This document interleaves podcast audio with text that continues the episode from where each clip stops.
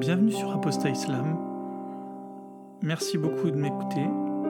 Aujourd'hui, on va commencer avec la première interview. Sonia m'a contacté il y a quelques jours et c'est avec grand plaisir que je commence avec elle. J'ai reçu également beaucoup de messages, beaucoup de personnes qui n'osent pas pour l'instant franchir le pas de passer à l'antenne. Donc j'espère que l'interview de Sonia va vous donner euh, la motivation de le faire. Contactez-moi euh, sur apostaislam.gmail.com, je vous répondrai et j'espère euh, qu'on pourra discuter et peut-être qu'un jour vous, vous passerez le pas vous aussi. Donc on peut écouter Sonia maintenant. Bienvenue sur Apostat Islam. Aujourd'hui, on reçoit Sonia pour euh, la première interview. Donc Sonia, merci, euh, merci beaucoup de m'avoir contacté et euh, je te laisse te présenter succinctement tout d'abord. Eh ben bonjour à toi et puis bonjour à tout le monde. donc je m'appelle Sonia, donc j'ai bientôt 30 ans et du coup eh ben j'ai quitté l'islam depuis bientôt deux ans et demi, je dirais trois ans si on part vraiment du tout début de ma réflexion. Mhm. Donc euh, voilà, euh, donc euh, je travaille, je vais pas forcément dire dans quoi, mais en tout cas voilà, je, travaille. je suis d'origine tunisienne, donc voilà. donc j'ai grandi dans une famille qui n'était pas forcément très pratiquante. En fait, on était un peu traditionnel, donc c'est-à-dire le Ramadan, manger halal, etc. En fait, mes parents étaient pas des grands pratiquants. En tout cas, ils se disaient musulmans. Ah oui, oui, oui, bien sûr, ils, étaient, musulmans. ah oui, oui, oui, c'était une famille euh, musulmane. oui, oui, tout à fait, ils se disaient musulmans, oui. Euh, mais je veux dire, ils priaient pas. Donc euh, voilà, on n'a pas eu, on n'a pas eu une enfance vraiment avec une éducation religieuse. donc c'était plutôt l'islam, on va dire traditionnel, comme en, Afrique du Nord, quoi, hein, généralement. Donc toi, quand tu étais enfant, aucun de tes deux parents ne, faisait la prière, par exemple? Non, aucun Même des pendant parents. le Ramadan? Même pendant le Ramadan, ouais. Ouais, mes parents étaient, étaient pas pratiquants en fait. Et euh, du coup, je connaissais en fait euh, rien de l'islam en réalité. Enfin, j'entendais, euh, enfin, je, je, je, connaissais, pardon, bah, ce que j'entendais dans le quartier, etc. Donc, quand on discutait avec les copines ou quand je rentrais au bled, etc. Mais je, je connaissais vraiment pas grand-chose à l'islam. Donc, en fait, j'avais beaucoup de mal à distinguer ce qui était de l'ordre de la culture, ce qui était de l'ordre du religieux. Tu vois, enfin, j'avais du mal en fait à à faire la part des choses. Et puis, en fait, je me suis intéressée à l'islam vers euh, la vingtaine. Euh, vraiment, vraiment euh, intéressée à l'islam. Pour le coup, je suis devenue vraiment pratiquante. Je priais, j'allais à la mosquée. je faisais des doulous à l'époque, je me rappelle, tu sais, des cours, hebdomadaires. Voilà, c'est ça. J'en écoutais aussi sur, sur Internet. et du coup, j'ai été vraiment pratiquante pendant, je dirais, un an et demi, deux ans. D'accord. Mais avant ça, du coup, tu faisais, t'avais jamais fait le ramadan, par exemple, avant 20 ans Ah si, si, si, pardon, j'ai oublié de te préciser. Si, si, on faisait le ramadan dans ma famille, hein. Si, si. D'accord. Donc, il y ah, avait quand même le ramadan. Euh, vous mangiez pas de porc, j'imagine. Voilà, euh, oui, en fait, euh, enfin, c'est un peu, euh, voilà, c'était vraiment, oui, Ramadan, on mangeait halal. Enfin, je veux dire, on se considérait comme des musulmans, hein, même si on n'était pas pratiquant, même si on faisait pas la prière. on avait en fait, il y avait vraiment la prière que vous faisiez pas. Sinon, c'était, ouais, vous étiez des musulmans classiques dans le sens, par exemple, où, où est-ce que, par exemple, tu étais déjà quand même à la, mosquée, parce que même si les musulmans ils font pas forcément les cinq prières, par exemple, la la, prière du. tu, sais, la prière euh, qu'on fait à la fin etc. Non, non, j'y allais pas, non. Et mes parents non plus. C'est quand la première fois que tu es allé euh, à la mosquée, par exemple? À la mosquée, je pense que j'avais 20 ans. Hein. Ah ouais, d'accord. 20 ans, ouais. Et ton père, tu dirais qu'il y allait euh... Non, non, non. Je pense que, enfin, je pense qu'il y a. Vous alliez au bled parce que tu sais, moi, moi, je suis, je suis du Maroc et franchement, le vendredi, si tu vas pas à la mosquée, euh, on te regarde de travers, hein. et pas que dans une seule famille, tu sais, parce que moi, j'avais l'habitude d'aller chez tous mes oncles et tantes. Mhm. Et euh, le vendredi, alors c'était normal d'aller à la, à la, mosquée, quoi. Tu vois. Enfin, toi, tu te rappelles pas. Je sais que tu étais. Non, non, mon père, il n'allait pas du tout. il allait pas du tout à la mosquée. Hein. D'accord. Et tu te rappelles pas, enfant, d'avoir vu euh, genre ton père euh, discuter de religion Non, pas du tout. Mon père, il n'était pas du tout porté religion. D'accord. Mais il n'était pas porté religion dans le sens où il n'était pas religieux ou enfin ça l'intéressait pas particulièrement quoi. Je pense que ça l'intéressait pas ouais. Je pense qu'il est il est musulman, hein. je pense qu'il y croit. Euh, je pense pas que ce soit un apostat, hein. mais euh, mais il est pas voilà il est pas pratiquant du tout quoi. Ouais, il est un peu comme les en France euh, quand on voit les Français qui se disent catholiques mais qui sont jamais mis un pied à la messe. Voilà c'est ça. Mm. Ouais, ouais, bah ça. Oui, c'était, c'est plus culturel. Si tu veux, l'islam, parfois pour certaines personnes, c'est plus culturel que vraiment euh, religieux, quoi.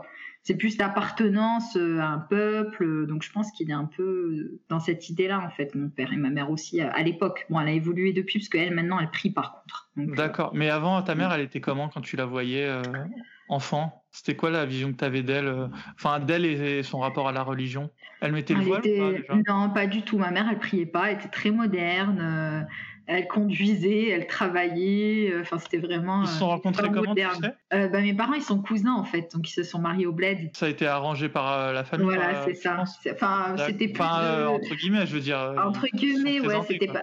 Voilà, c'est ça, tout à fait. D'accord. Et du coup, euh, du coup, il n'y a jamais eu, ouais, il y a jamais eu vraiment de. Est-ce que quand même à la maison vous aviez, euh, tu sais, euh, dans les maisons de de musulmans, enfin, je sais pas comment le dire, mais tu sais, il y a beaucoup de, de, tableaux avec. ah, mais si, on avait ça. Ah oui, oui, on avait les tableaux de la Mecque, etc. Oui, oui, on avait ça, bien sûr. Ouais, c'était quand même une ambiance religieuse et euh, ouais, il y a vraiment que la prière, enfin que la prière. Enfin, je rappelle, pas mal. Je rappelle que la prière, je me rappelle quand j'allais à la mosquée, on nous disait toujours ouais, c'est la première chose qu'on va te demander. Oui, c'est vrai. Le jour du jugement dernier. Je me rappelle, mm. je me rappelle toujours du même qui disait ça quoi. Donc euh, c'était pas une petite chose quoi. Mais bon, euh, mm-hmm. comme eux ils allaient pas à la mosquée, du coup ils le imam n'allait pas leur rabâcher les oreilles avec ça. Mm. Mais en tout cas, c'était ouais, c'était une ambiance. Et du coup, euh, pendant le Ramadan, euh, il est jamais allé faire tarawih, du coup. Euh, non, pas du tout. Mais en fait, mes parents, si tu veux, ils appartiennent. Alors maintenant, la Tunisie a changé, mais en tout cas, à l'époque, les gens n'étaient pas forcément très pratiquants en Tunisie. Donc mes parents, ils sont, ils ont quitté, si tu veux, la Tunisie avant qu'il y ait justement la vague d'islamisation. Aujourd'hui, tu retournes en Tunisie. Euh, oui, oui, j'y allais de temps en temps, tous les 2-3 ans environ. Tu peux nous raconter comment c'était euh, la Tunisie euh, non musulmane enfin, le, alors, en fait, ça s'est fait assez graduellement. C'est-à-dire que moi, quand j'étais toute petite, quand j'allais en Tunisie, il y avait très très peu de femmes voilées. En sachant que moi, je viens d'un village, je viens à la base d'une famille modeste, tu vois, comme la plupart de toute façon des immigrés en, France, on vient de familles modestes au bled, quoi. Généralement, en tout cas. Donc euh, il y avait très, euh, il y avait, euh, il y avait très très peu de femmes voilées. C'était plutôt, tu vois, les mamies, etc. C'était plus par tradition. Avec l'âge, les femmes mettaient le voile. Enfin, on dansait dans les mariages. Il y avait, il y avait quand même une certaine. C'est sûr qu'il n'y avait pas d'égalité homme-femme, par exemple. Tu vois, il y avait quand même ce côté traditionnel, patriarcal. Quoi. Exactement. Il y avait quand même, voilà, toutes les traditions liées justement au patriarcat. Ça c'est clair. Mais euh, c'était quand même, euh, non, moi avec mes tantes, tu vois, par exemple, on partait, on, allait dans les grandes villes, on allait se promener toute la journée, etc. Mes tantes à l'époque, elles n'étaient pas voilées. Et puis en fait, euh, petit à petit, tu vois, on rentrait tous les tous les deux trois ans, je dirais. Et puis, tu avais de plus en plus de femmes voilées. La religion a commencé à prendre de plus en plus de place, en fait, dans la société. et aujourd'hui, en Tunisie, tu as carrément des filles de 13-14 ans qui sont voilées, alors qu'il y a 20 ans, ça n'existait pas en Tunisie. Tu l'as vu, le moment de bascule ça vraiment, tu l'as pas senti euh... T'as pas genre une tante qui a commencé à mettre le voile, tu t'es posé des questions ce que je bah, Le problème, c'est que c'est la société qui a changé. En fait, je pense que euh, les femmes s'influencent les unes les autres. En fait, quand il y en a une qui le met, il y en a une autre, et puis après, ça devient un hmm. peu la norme. Et en fait, c'est de plus le porter qui n'est plus normal. Mais même danser dans les mariages, par exemple. Aujourd'hui, tu as beaucoup de femmes en Tunisie qui dansent plus dans les mariages. Alors que la Tunisie, c'est quand même un pays assez festif. Hein. C'est quand même des bons vivants, les Tunisiens. Hein. Donc, euh, donc tu as, beaucoup de choses. Non, franchement, ça a vraiment changé. Pour moi, négativement, bien sûr. Après, un musulman va te dire que c'est génial. Au contraire, il va te dire, bah, justement, euh, euh, ils sont moins laïcs, ils sont plus religieux, c'est super. Moi, je trouve pas, mais forcément, avec, voilà, avec mon avis, c'est normal que je trouve pas ça bien, quoi. Mais du coup, oui, la, Tunisie. Tu te rappelles si tu pouvais te balader en Tunisie euh Alors non, non, par contre ça c'était pas possible, en tout cas pas dans mon village. Hein. Moi j'ai vraiment, vraiment d'un village, une fille elle peut pas aller euh, quoi, à l'épicerie toute seule. La grande, euh, T'as des soutes, Monastir, Et à Monastir, est-ce que tu te rappelles si tu pouvais te balader dans la. Ah oui, oui, oui. Mettons quand tu avais 15 ans, tu vois. Bah, moi, je me baladais pas toute seule, forcément. Oui, évidemment. mais pas possible, mais avec mes tantes, oui, oui, oui, il n'y avait pas de problème. Mais encore aujourd'hui, hein, c'est pas non plus. Euh, enfin, je veux dire, je veux pas donner de mauvaises images de la Tunisie. c'est pas l'Afghanistan, quoi. Non, non, non, c'est euh, pas l'Afghanistan, la Tunisie, il faut pas exagérer. Hein. C'est juste que, voilà, dans, que tu dans les sortir avant pareil que maintenant tu pourrais sortir en Tunisie ou à ce niveau-là, il n'y a pas. Écoute, moi, ça fait quand même pas mal d'années maintenant que j'y suis pas allée. En tout cas, j'ai ma meilleure amie qui elle est une vraie tunisienne pour le coup. Et euh, elle, elle me dit que ça s'est vraiment dégradé. Par exemple, elle n'est pas voilée et quand euh, elle habite dans une grande ville, euh, la dernière fois qu'elle est rentrée, elle s'est fait insulter par un taxi qui n'a pas voulu la prendre parce qu'elle n'était pas voilée. Donc, tu vois, ah ce genre de choses, ça n'existait pas. ça n'existait pas hein, il y a quelques années. non, il y a vraiment eu, moi personnellement, en Tunisie, je le vois, il y a vraiment eu une islamisation de la société, c'est clair. Je le vois avec mes cousines, avec mes tantes, avec plein de choses, voilà, qui n'avaient pas lieu d'être il y a quelques années. Aujourd'hui euh, tu vois, même écouter de la musique, par exemple. Euh, mhm. nous, enfin moi, j'ai mes souvenirs d'ado, c'était avec mes tantes, on mettait de la musique, on faisait le ménage, enfin bon, voilà quoi, le truc classique. Euh, aujourd'hui, t'entends plus vraiment de musique à fond chez les gens, hein. c'est assez, assez, assez mal vu. D'accord. Et est-ce que euh, tu as déjà des tantes qui ont. Euh, est-ce que tu te souviens, euh, ado, parce que maintenant tu me dis que tu n'y retournes plus trop, des tantes qui, qui essayaient de te convertir, enfin pas de te convertir parce que tu étais musulmane par défaut, je veux dire, on mm-hmm. l'est tous quand on est, d'un de parents musulmans, mais est-ce que tu avais des tantes qui te parlaient de religion Oui, oui, oui, qui essayent de t'influencer, tout à fait. Oui, oui, il y avait une pression quand même. Hein. moi, je me. Enfin, oui, ma grand-mère, par exemple. Euh, qui me qui m'avait essayé qui avait essayé pardon de me convaincre de mettre le voile. Euh, mais tant elle, elle s'y est pris comment tu te rappelles? Bah, euh, elle a été très cash hein. elle m'a dit pourquoi tu mets pas le voile? Elle t'avait quel âge? J'avais 16 ans et je lui ai dit, mais, mais mamie, euh, enfin, je, suis trop jeune. Enfin, moi, c'était pas du tout, euh, voilà, comme je te dis, c'était pas du tout religieuse en plus. Hein, donc, ouais, en plus, j'imagine que tu devais être super gênée parce que c'est la grand-mère.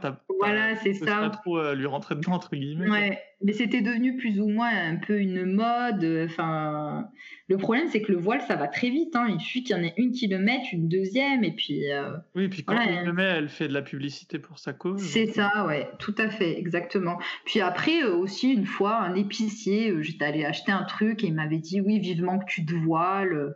Enfin, tu vois, sur le coup, j'avais trouvé ça un peu. non, mais il euh, suffit d'un, il suffit d'une anecdote pour. Euh, enfin, ça fait mal quand même, tu vois, d'entendre même ne serait-ce qu'une seule fois ces choses-là, quoi. oui, oui. Bah, après, tu as aussi des remarques sur. Euh, enfin, moi, je sais que c'est avec. Quand j'étais toute petite, j'adorais aller en Tunisie, hein, parce que quand tu es petit, c'est vrai que c'est génial, tu as plein de cousins, tu t'amuses et tout ça. Et quand tu es petite fille, les gens, en fait, il n'y a pas trop de différence entre les petites filles et les petits garçons. Par mhm. contre, quand tu deviens ado, là, tu commences à, à, vraiment sentir la différence, et là, ça devient très pesant. Et quand j'y suis retournée à dos, euh, j'aimais plus du tout. J'avais hâte de rentrer en France. Hein. Vraiment, c'était devenu. Quand on te disait de pas sortir ou... Voilà, tu peux pas sortir, tu peux pas parler, euh, même innocemment avec un cousin, par exemple, tu vois. Hmm. Donc, euh, tu peux pas. Moi, on me demandait plus faire la bise. Ah ouais, c'est vrai. Ah bah, euh, j'ai une famille où elles sont euh, neuf filles et euh, du coup, en plus on a, bah, du coup neuf filles. T'imagines dans une maison, c'est l'ambiance a été trop bien, tu vois. Je me rappelle, on faisait des batailles de polochons. Enfin, mhm. imagine la scène quoi. Et, et, je me rappelle du jour, enfin pas du jour au lendemain, du coup de l'année à l'année d'après, de but en blanc, on nous avait dit ah bah cette année vous faites plus la bise aux filles, tu vois. Ah oui, on devait avoir, on n'avait pas compris ce qui se passait. En plus, nous, c'était, enfin, ah ouais, on pensait pas. Déjà, d'une, c'était nos cousines, donc il y avait. Euh, oui, oui, on n'avait pas d'attirance envers elles, tu vois. Oui, oui.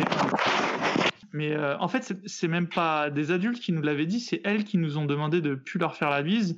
Euh, parce que bah, bon, le, père c'était un gros barbu, hein, donc. D'accord, ouais. L'ordre venait de lui, tu vois, mais. Mmh il nous l'a pas dit directement. Mais euh, je vois ce que tu veux dire. Quand on devient ado, euh, on sent, euh, on sent la différence. Quoi. Mm. C'est là que la religion elle commence à faire son entrée en scène. Quoi. Mm. C'est ça, tout à fait. Donc oui, avec le temps, moi j'aimais de moins en moins aller en Tunisie. Voilà, ça, ça, se passait pas très bien avec mes oncles parce que j'ai des oncles. Alors c'est pas forcément des gros barbus, hein, c'est pas des ultra pratiquants. par contre, ils sont vraiment très traditionnels, quoi. C'est vraiment, le patriarcat euh, puissance 10, quoi. Euh, il n'y a pas d'imam ah famille ou... Euh, si, j'ai un grand-père qui est imam. Mais c'est alors lui, c'est le plus gentil pour le coup, tu vois, comme quoi, voilà. c'est le plus Ouais, cool. ouais. Mais des- parfois, la religion, euh, enfin, je veux dire, une personne gentille de nature, euh, Ah oui, mais mon grand-père est très doux. hein, gentil, je quoi. pense que voilà, lui, euh, c'est vraiment sa personnalité. Il a toujours été gentil, toujours été doux. Donc euh, c'est vraiment sa personnalité, quoi. Après, moi, si tu veux, bah, à à la période du coup, je connaissais rien l'islam. Euh, quand je rentrais en Tunisie, euh, ça me donnait pas forcément envie parce qu'en fait, je les trouvais très hypocrites. Ce problème, c'est que bon, en France, quand tu rencontres euh, des musulmans, tu peux être déçu, c'est vrai. Euh, mais les musulmans en France, en tout cas ceux qui sont pratiquants, on peut dire qu'entre guillemets, il y a quand même une part de sincérité, puisque en fait, en France, c'est pas la norme d'être un musulman pratiquant. Alors qu'en Tunisie, en tout cas, et je pense que dans le monde arabo-musulman en général, il y a beaucoup d'hypocrisie en fait. Des fois, les filles se voilent juste pour se marier, par exemple. Bon, après, je les juge pas, hein, chacun fait comme il peut. hein. Mais, euh, mais du coup, il y a beaucoup d'hypocrisie. Des fois, tu as des filles qui sont voilées, qui prient pas. Euh, des fois, euh, je pense que chez les garçons, il y a peut-être sûrement ce genre de choses aussi. Mais du coup, voilà, moi, je, je voyais pas ça d'un bon oeil en fait, parce que je trouvais que, en fait, quand l'islam devient la norme, finalement, beaucoup, beaucoup d'hypocrisie derrière. ouais, ça manquait de no- noblesse et de sincérité. euh. Ah oui, oui, il n'y avait pas de, y avait pas de spiritualité. C'était euh, beaucoup du jugement. euh, Les gens se jugent les uns les autres pour savoir qui est le meilleur. Et la religion, voilà, sert juste à ça en fait. hein, Mais sinon, ouais, je, moi je pense qu'après ils n'ont pas le choix. Moi je les juge pas parce que je pense qu'ils sont obligés de se conformer à la norme en fait. Donc euh, je pense que voilà, quand il y a, euh, quand tout le monde euh, devient pratiquant, bah tu te prends des remarques et puis petit à petit, bah t'es obligé de t'adapter quoi. Ouais. Surtout quand t'es une fille pour le coup. D'accord. Et t'avais jamais entendu parler d'apostat, euh, ado? Non, pas du tout. D'accord, donc. euh, Non, non, je savais même pas qu'il y avait des musulmans qui. Je savais qu'il y avait des juifs euh, qui se disaient, on va dire, athées. Euh, je savais qu'il y avait aussi des catholiques ou peu importe des chrétiens en général euh, qui n'étaient pas du tout pratiquants, etc. Mais des musulmans, non, j'en avais jamais entendu parler. D'accord. Et du coup, euh, du coup, ouais, t'as grandi, donc euh, voilà. Et euh, comment est-ce que, comment est-ce que la, la religion, dans le sens, euh, la pratiquer cette fois-ci, et plus juste y croire, comment c'est arrivé? Bah, c'est arrivé euh, quand mon grand-père en fait est, euh, est venu en France. Donc mon grand-père vient en Tunisie hein, du coup. Et euh, en fait, il devait partir au pèlerinage à la Mecque, au Hajj, et c'était plus facile. Alors je me rappelle plus exactement pourquoi, mais c'était plus facile de partir de la France à l'époque, parce que tu sais, il y a les histoires de quotas ou je sais pas quoi. Mhm. Et du coup, apparemment, le quota en Tunisie, il était atteint. Enfin, je me rappelle plus vraiment, mais Si, du si, coup, il y a, il y a venu des en- quotas, ouais, ouais. Voilà, En. Indonésie, ils doivent attendre 10 ans pour. euh, Ah ouais, ouais. Et du coup, il voulait y aller. Et en fait, donc, il est venu en France euh, plusieurs semaines chez nous. Et euh, comme je te dis, mon grand-père, c'était- c'est encore quelqu'un de très très bien. C'est un super exemple. Pour le coup, lui, c'est une publicité pour l'islam. hein. si tout le monde était comme lui, euh, voilà, il n'y aurait pas d'apostat, je pense, en tout cas très peu. Et euh, du coup, bah, en fait, euh, si tu veux, mon grand-père, il regardait. Bon, du coup, il n'a pas réussi à partir en fait à la Mecque. Malheureusement, ça n'a pas pu se faire. Et du coup, il regardait le pèlerinage en fait à la télé. Et en fait, c'est parti comme ça, parce que moi, je voulais rester avec lui, en fait. Je voulais passer du temps avec lui, et du coup, je me suis mise à regarder. Le... Moi, je trouvais ça super beau. D'ailleurs, encore aujourd'hui, honnêtement, même en étant apostat, quand je regarde, je trouve ça encore très beau. Ah, c'est magnifique. hein. Des fois, je me dis, j'aimerais bien beau. aller à la Mecque euh, juste pour aller regarder, quoi. Mais bon, Ouais, c'est c'est beau. 5000 en fait, euros le ticket. euh, gens. Oui, ça fait cher, surtout si tu n'y crois plus, du coup. ça fait cher. Mais euh, voilà, j'avais, j'avais été fascinée vraiment par la spiritualité. Et puis après, je me, je me suis mise à regarder des reportages sur la Mecque. Vraiment, ça s'est fait comme ça, par l'arrivée de mon grand-père. Et puis après, quelques semaines après, j'ai voulu commencer à prier. Bon, entre-temps, il est T'as rentré. dit des choses? Non, pas du tout. Il n'a pas du tout essayé de m'influencer. Non, non, pas du tout. D'accord. C'est vraiment, vous regardiez euh, donc, ouais, on regardait la tu télé. sais, quand tu et, regardes euh, le pèlerinage à la télé, voilà. Et puis du Et coup, t'as eu un espèce de regain de religion. euh, C'est ça, ouais, j'avais trouvé ça magnifique, j'avais trouvé ça spirituel, beau, euh, tu vois, j'avais été vraiment fascinée, quoi. Pourtant, je savais ce que c'était le pèlerinage, mais j'avoue que je m'étais jamais vraiment penchée dessus. Et après, bah, j'avais, voilà, j'étais tombée sur un reportage du National Geographic, je pense, pareil, un super beau reportage, et euh, qui te donnait euh, trop envie d'y aller, quoi, en fait. Et euh, du coup, bah, après, petit à petit, j'ai commencé à m'intéresser à l'islam. et puis après, quelques semaines après, je pense, j'ai commencé à prier, sans Mhm. avoir lu le Coran, par contre. hein. Aucune amie à ce moment-là, vraiment. Pas Ouais. du tout. Vraiment, j'avais un souvent, souvent c'est l'influence des- de l'entourage quand même. Enfin, Mm. j'imagine, euh, on, on verra avec euh, d'autres interviews, mais J'imaginais plus, euh, d'accord. Et du coup, euh, du coup, t'as commencé à, t'as fait quoi? T'as as regardé sur internet ou t'as Oui, c'est ça. J'ai regardé. Bah, tu sais, sur YouTube, tu trouves des tutos comment prier, etc. Euh. Ah, mais du coup, tu savais pas prier? Tu connaissais même pas la Fatiha, par exemple? Franchement, je me rappelle plus. Je crois que je la connaissais. Tu sais, ça remonte à quelques années quand même. Il me semble que je l'avais apprise. Je sais plus trop comment mais euh, ou peut-être que je l'avais pas retenu. Je franchement, je me rappelle pas. Je n'ai pas beaucoup plus quoi, de toute manière. Non, non, non, vraiment, j'ai appris euh, même les sourates là, tu sais, Koulou Allahu Ahad, là, les, les sourates euh, quatre lignes les plus faciles. pour, en général, voilà, on apprend Koulou Allahu Ahad. Et... Voilà, c'est ça. Du coup, voilà, j'avais vraiment appris le strict minimum pour juste pour prier, quoi, tu vois. Ouais, il suffit d'en connaître deux plus la Fatiha et c'est bon. Voilà, c'est ça. Mm. Et du coup, tu as appris tes sourates euh, et, j'ai commencé à prier, et puis petit à petit, j'ai commencé, bah, comme je t'ai dit, à écouter des douces. Euh, c'est quoi, quoi, les sujets qui t'intéressaient au départ? Franchement, un peu tout. Euh, le prophète, les compagnons, le ramadan. Bah, tu sais, après, les sujets, ils sont quand même. Il y a pas mal de sujets hein, quand tu regardes les, les ah, mais c'est immense. Hein. Déjà, juste se mettre à la page, tu as dû mettre des mois et des mois. Ah mais je me suis jamais réellement mise à la page parce qu'en fait en islam il y a trop de choses, hein, tu peux jamais tout connaître. Je pense. Il paraît qu'il y a un million de hadiths euh, qui ont été rapportés. Oui donc tu vois, je pense que après bah, j'ai commencé aussi à hum, alors, je t'avoue que j'ai pas attaqué le Coran tout de suite, hein, très honnêtement. Je crois que je l'avais acheté, j'ai essayé de me pencher dessus, mais euh, j'accrochais pas. Enfin, j'avais du mal à comprendre, etc., euh, à vraiment le lire de A à Z.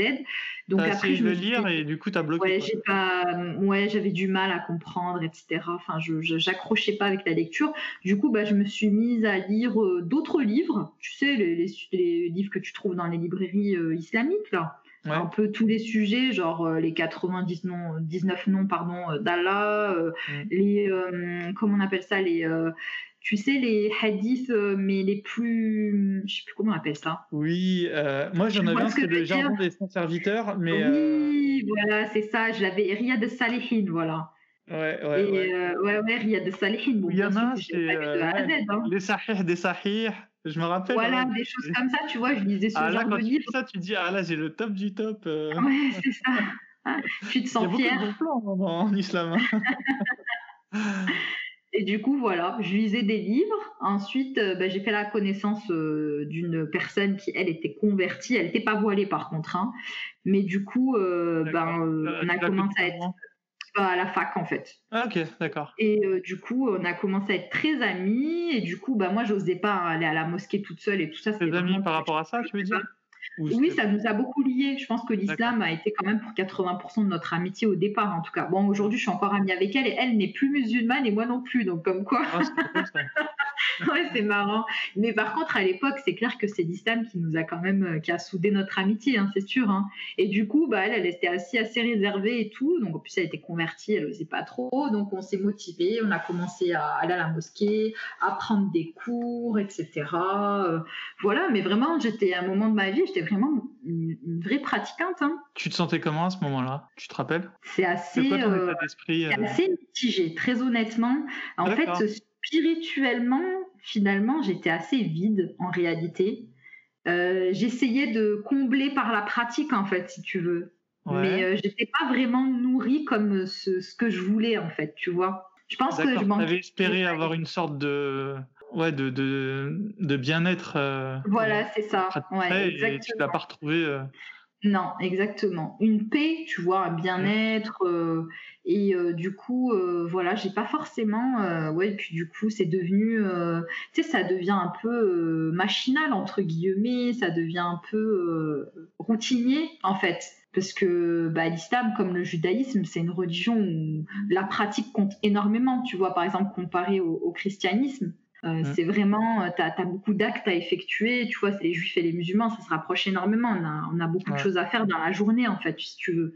Et du coup, moi, je trouve que ça devient un peu mécanique et ça perd un peu finalement de la magie. Tu vois que les chrétiens, c'est je trouve que c'est plus spontané. Finalement, euh, bon, je suis pas chrétienne, hein, je suis, j'y crois pas, hein, mais je veux dire. et encore, au Moyen Âge, je veux dire, les chrétiens, ils, ils, avaient plein de prières par jour. Oui, c'est vrai, t'as raison. Moi, je parle... Ils s'arrêtent pour l'Angélus, ouais, voilà. Et c'est vers genre 17h et, et, même dans les supermarchés, tu sais, tout le monde s'arrête et prie. Ah ouais, c'est vrai? ah d'accord. On s'en rend ah pas compte en fait en France et encore ah, oui, non, non, je me rendais pas compte que c'était comme ça. Je peux te dire, le christianisme. Euh, en fait, je pense que les musulmans ont en commun dans beaucoup de pays, dans la plupart d'ailleurs, euh, d'être vraiment très pratiquants. En fait, je pense que on, a l'impression que le christianisme c'est un peu genre euh, à la cool, tu vois, mais en fait on est on est biaisé euh, pendant longtemps. Hein, j'étais euh, moi aussi hein, j'étais biaisé parce qu'en fait c'est juste que les gens dans les villes, enfin et en France, ils, enfin ça s'est complètement perdu, tu vois. On le voit mmh. juste dans, par rapport euh, aux églises. Mais euh, il faut, faut, se méfier en fait. Hein. Le, le, christianisme, c'est pas aussi euh, cool qu'on peut le voir. Ah ouais, bah, non, tu, vois. Mmh. C'est biaisé quoi. C'est un peu mmh. comme si tous les gens regardaient la Tunisie d'avant, on va dire, et, ils pensaient que l'islam c'était ça, alors que forcément, si tu regardes l'Afghanistan, tu vas avoir une autre idée. Oui, ouais, après, ça dépend du pays que tu regardes quoi.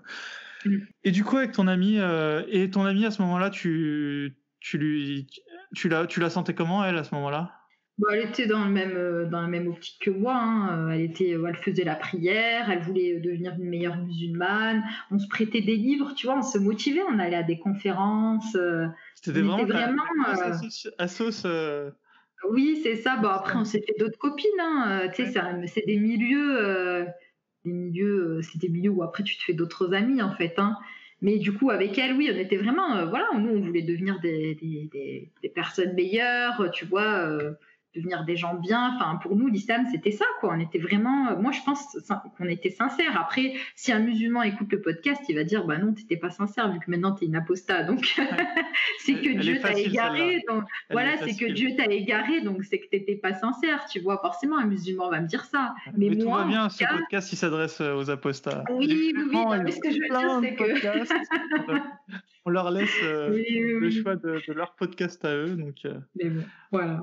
Et du coup, euh, je, me, je, me, pose une question, euh, ça, ne m'était pas venu à l'esprit de te la poser, mais euh, avec ton ami, est-ce que vous parliez de garçons? Oui, mais tu sais, c'était plus pour le mariage. Hein. À l'époque, on ah, était vraiment. Ah oui, c'était pas les petites amies, hein. c'était, c'était voilà.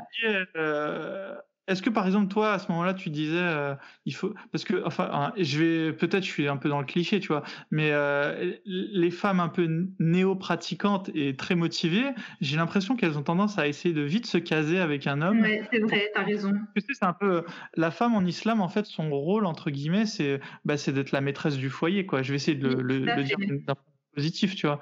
Et, euh, et du coup, j'ai l'impression que les femmes essayent de rapidement se caser avec un homme et pour euh, pouvoir fonder cette espèce de, de mini société euh, dans la maison, euh, voilà, idéale où Monsieur va aller travailler et subvenir aux besoins de la famille et, et Madame élever élever les enfants, enfin voilà, dans la bienveillance religieuse.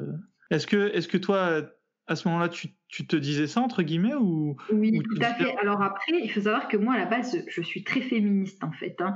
Mais quand j'ai eu cette période euh, de, de pratique, donc j'étais étudiante et tout ça, moi, je voulais travailler. Enfin, voilà, j'étais vraiment... Euh, euh, je voulais être indépendante, quoi. Mais en fait, c'est pas forcément... Alors, je pense que oui, il y a, y, a de, y a des femmes, et sûrement, moi aussi, j'avais ce côté-là. Mais c'est aussi beaucoup l'influence, parce qu'en fait, quand tu écoutes les, bon, les doulous, quoi, les, les podcasts islamiques, il y a mhm. aussi beaucoup de sujets sur le mariage, ou quand tu vas à la librairie, tu sais, tu as souvent euh, l'épouse musulmane parfaite, enfin, grosso modo, je caricature, mais tu vois, euh, en gros, tu as des livres avec des conseils. En fait, euh, quand Elle est comment l'épouse musulmane parfaite? Raconte-moi. elle, est, elle, est soumise, elle est douce, elle est loyale. Après, en soi, enfin moi, sur certains trucs, je trouve qu'ils n'ont pas tort. Tu vois, c'est sûr que si tu te maries, il vaut mieux être loyal. C'est quand même une qualité. Mais après, il y a d'autres choses. Malheureusement, euh, voilà, il y a d'autres versets ou d'autres hadiths où là, c'est beaucoup moins. Euh, voilà, c'est sûr que c'est plus compliqué, quoi. Ça, il y avait des choses qui déjà à ce moment-là Il y avait des choses qui me gênaient, oui, oui, oui. Mais je, je mettais la tête dans le sable, quoi. Oui, oui, il y avait. Bah, moi, ce qui me gênait, c'était euh, surtout euh, bah, la violence conjugale, le fait que ce soit quand même autorisé. Alors, certes. Hein, euh, tu sais que je l'ai lu dans, dans, un livre. Bah, tu vois, bizarrement, je t'avais dit que j'y connaissais rien, mais je me rappelle que ma mère avait dû en garder un et il disait que l'homme pouvait frapper sa femme. Mmh. après l'avoir reprise, après. il y a toujours des conditions. Je crois qu'il faut, voilà, je crois qu'il faut plus que tu dormes avec elle et après, en dernier lieu, tu peux la battre, quoi. Mais bon, c'est quand même très choquant. Surtout que là, pour le coup, c'est écrit noir sur blanc dans le Coran, donc tu peux pas même pas dire que c'est. Euh, du coup, ouais, ça J'avais trouvé drôle de, le retrouver dans un livre de conseils conjugaux, tu vois, parce que. Eh oui quand c'est écrit dans le Coran, les musulmans, ils sont tous là à te dire euh, mais non, il faut l'interpréter euh, d'une autre mm. manière, il faut la frapper doucement, avec un, mm des poils de cheval, j'avais même déjà entendu. Enfin bref, euh, c'est totalement euh, bizarre quoi. Et euh, donc évidemment que, mais de le voir écrit noir sur blanc dans un. Après c'était un livre de ma mère, hein, donc ça devait être un livre des années 80. Je pense qu'ils n'étaient pas encore à la page. Ils encore à, la page des islamistes. Et, je l'avais trouvé écrit quoi, mais ça m'avait fait vraiment bizarre de le retrouver. Et je, me suis, ensuite dit, c'est bizarre, ma mère elle a dû le lire du coup ce passage. Mm. Non, mais c'est super bizarre. Tu as même une euh, vidéo sur YouTube du Shir euh, El Arifi. En plus, je me rappelle, puisqu'à l'époque, j'écoutais euh, ses récitations du Coran. C'était quelqu'un que j'aimais beaucoup sa voix. Mhm. Et, et, il a une vidéo où il explique comment battre sa femme, quoi. Euh, et alors, on, on, doit. Euh, pardon? Bah, Il faut un petit bâton. Alors, je me rappelle plus, j'ai vu il y a quelques années. un petit bâton et il montre, tu sais, avec ses doigts, euh, la taille du bâton. Enfin, c'est vraiment choquant, en fait. Maintenant, je me dis, mais c'est hyper choquant que le mec. Puis lui, c'est une star hein, chez les imams. Sheikh Al-Arifi, il est connu comme le loup blanc, quoi. C'est vraiment une star. je crois que c'est un saoudien, je suis pas sûre, mais il me semble que c'est ça.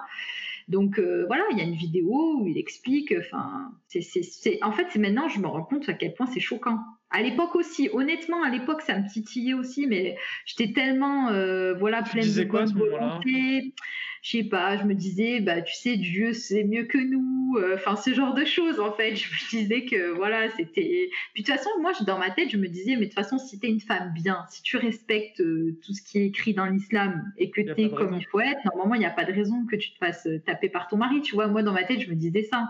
Mais du coup, mais, mais ça, ça m'embêtait quand même, il hein, ne faut pas croire. Hein. Je pense que toute femme, en réalité, voilà, ça, ça l'embête quand même.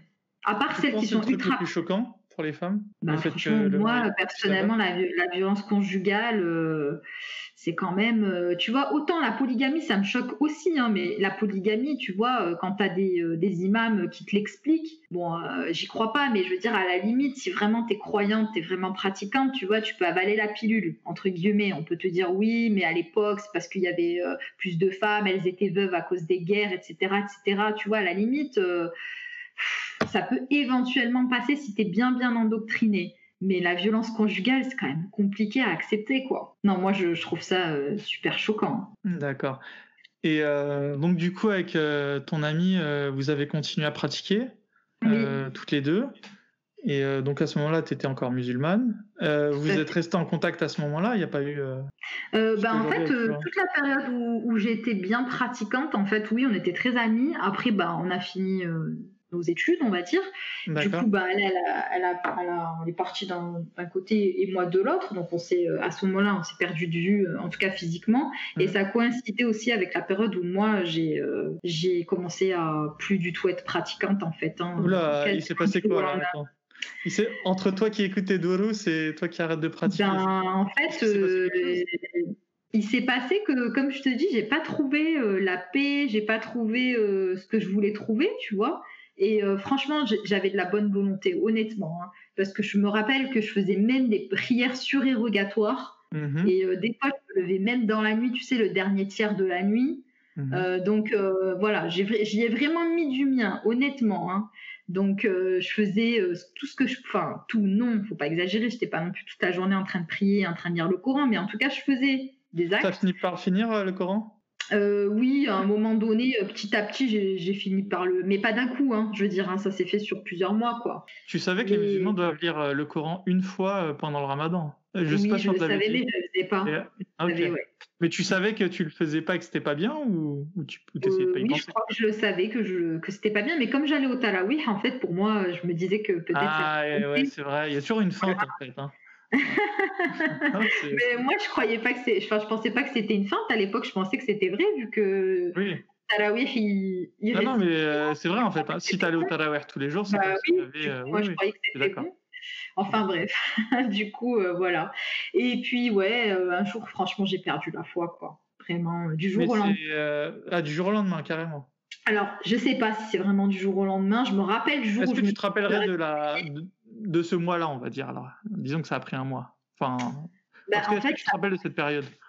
Oui, je me rappelle de cette période. Vas-y, raconte-nous. Ben, j'étais, ouais, j'étais assez triste en fait. J'avais l'impression de faire plein de choses, mais de pas me sentir proche de Dieu en fait. Tu vois, je me disais. Puis j'avais plein de questions par rapport à l'injustice. Tu te dis, mais si Dieu existe, pourquoi il se passe si Après, c'était il y a plusieurs années, hein, donc honnêtement, je me rappelle pas de toutes mes Oui, réflexions. évidemment. Mais grosso modo, euh, puis il y avait des choses dans le Coran clairement qui me gênaient, euh, les versets euh, bah, qui appelaient à la haine des Juifs, les versets qui appelaient à la guerre. Enfin, il y avait beaucoup de choses. Et puis dans la biographie du prophète aussi, il y avait beaucoup de choses qui me dérangeaient. Voilà, Par je commençais à me, ben, par exemple, le, le fait qu'il ait épousé Aïcha alors qu'elle avait 6 ans et qu'il a consommé le mariage quand elle avait 9 ans, le fait qu'il ait eu euh, plus de 4 épouses, parce que pour le coup, euh, Ah, il en a eu 10 même, sans compter les esclaves.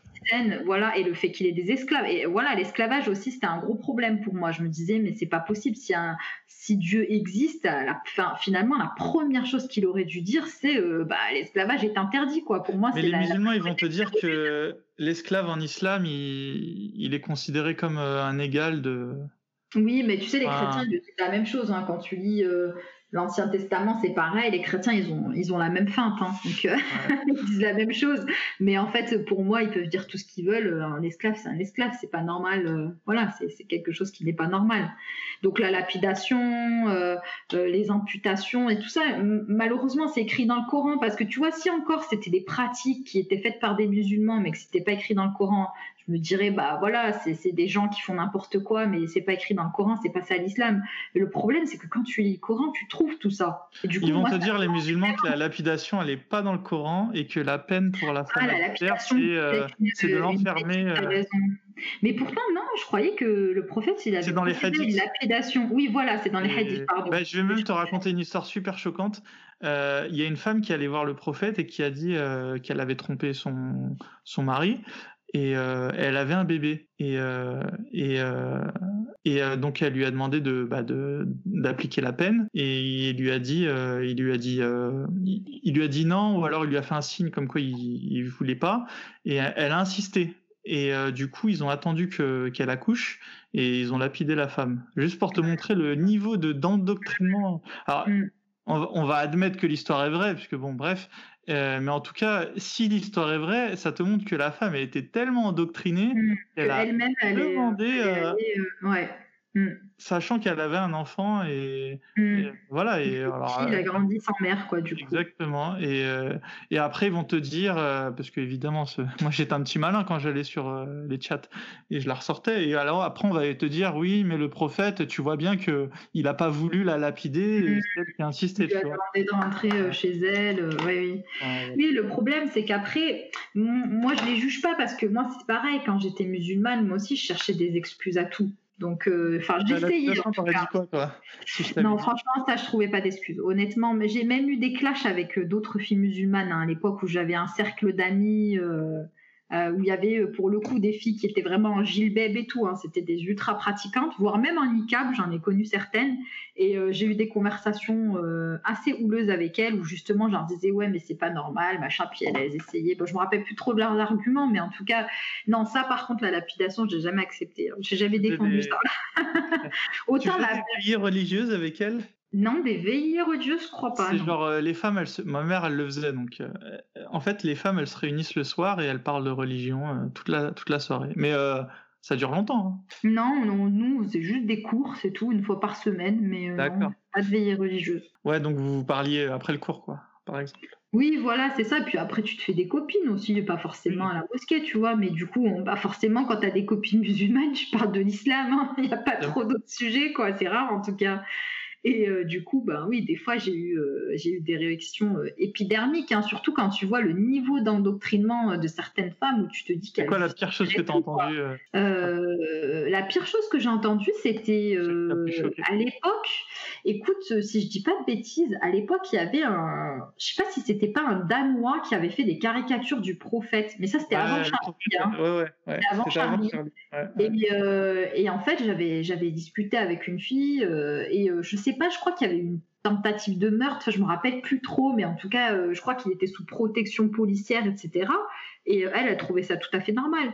Et moi, je suis dit, non, mais attends, euh, enfin, si Dieu est grand, excuse-moi, mais il peut quand même se défendre tout seul. Et puis, je pense qu'il s'en fiche de ce que quelqu'un pense de lui. Enfin, tu vois, quand t'es Dieu, tu t'en fiches, en fait.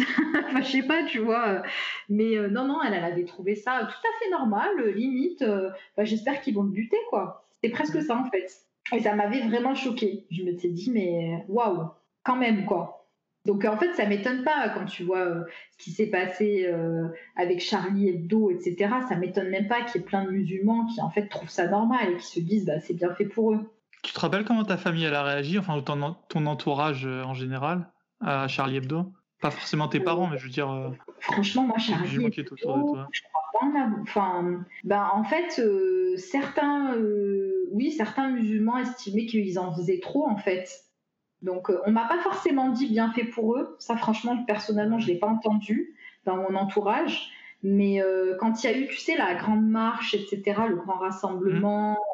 Euh, j'ai entendu des remarques me disant qu'ils en faisaient trop par contre, que c'était exagéré, etc., que bah, par exemple il y avait plein de musulmans qui, qui mouraient tout le temps et qu'ils en faisaient pas autant, ce genre de remarques quoi. Mmh. Voilà. Et euh, du coup, tu voyais comment le monde euh, quand tu étais musulmane? Genre, euh, comment tu, imaginais le paradis Ah oui, oui, j'imaginais le paradis. Hein, tu voyais comment le paradis Trop bien Parce que vous, vous êtes censés être les, les, femmes de votre mari. Et... ouais, c'est ça. Alors que lui, il a je ne sais combien de vierges. 72. Donc, du coup, tu, voyais comment Je voyais. Tu voyais comment le paradis d'ailleurs? Ah, franchement, petite, j'avais pas vraiment d'idée. Hein, honnêtement, euh, j'avais pas d'enseignement religieux, hein, donc euh, je croyais en Dieu, tu vois. Je savais que j'étais musulmane et que j'avais un prophète qui s'appelait euh, Mohammed, mais je savais pas plus, quoi. Donc j'avais T'imaginais comment la vie après la mort quand tu étais petite Tu te rappelles?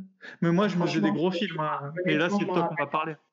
Et euh, donc, euh, du coup, à ce moment-là, quand tu étais donc, euh, à la vingtaine, tu voyais comment le paradis Je sais pas, je voyais ça comme quelque chose de pur. Alors, pas forcément du paradis, mais moi, je lisais, bah, je lisais les hadiths, tout ça sur la description du paradis.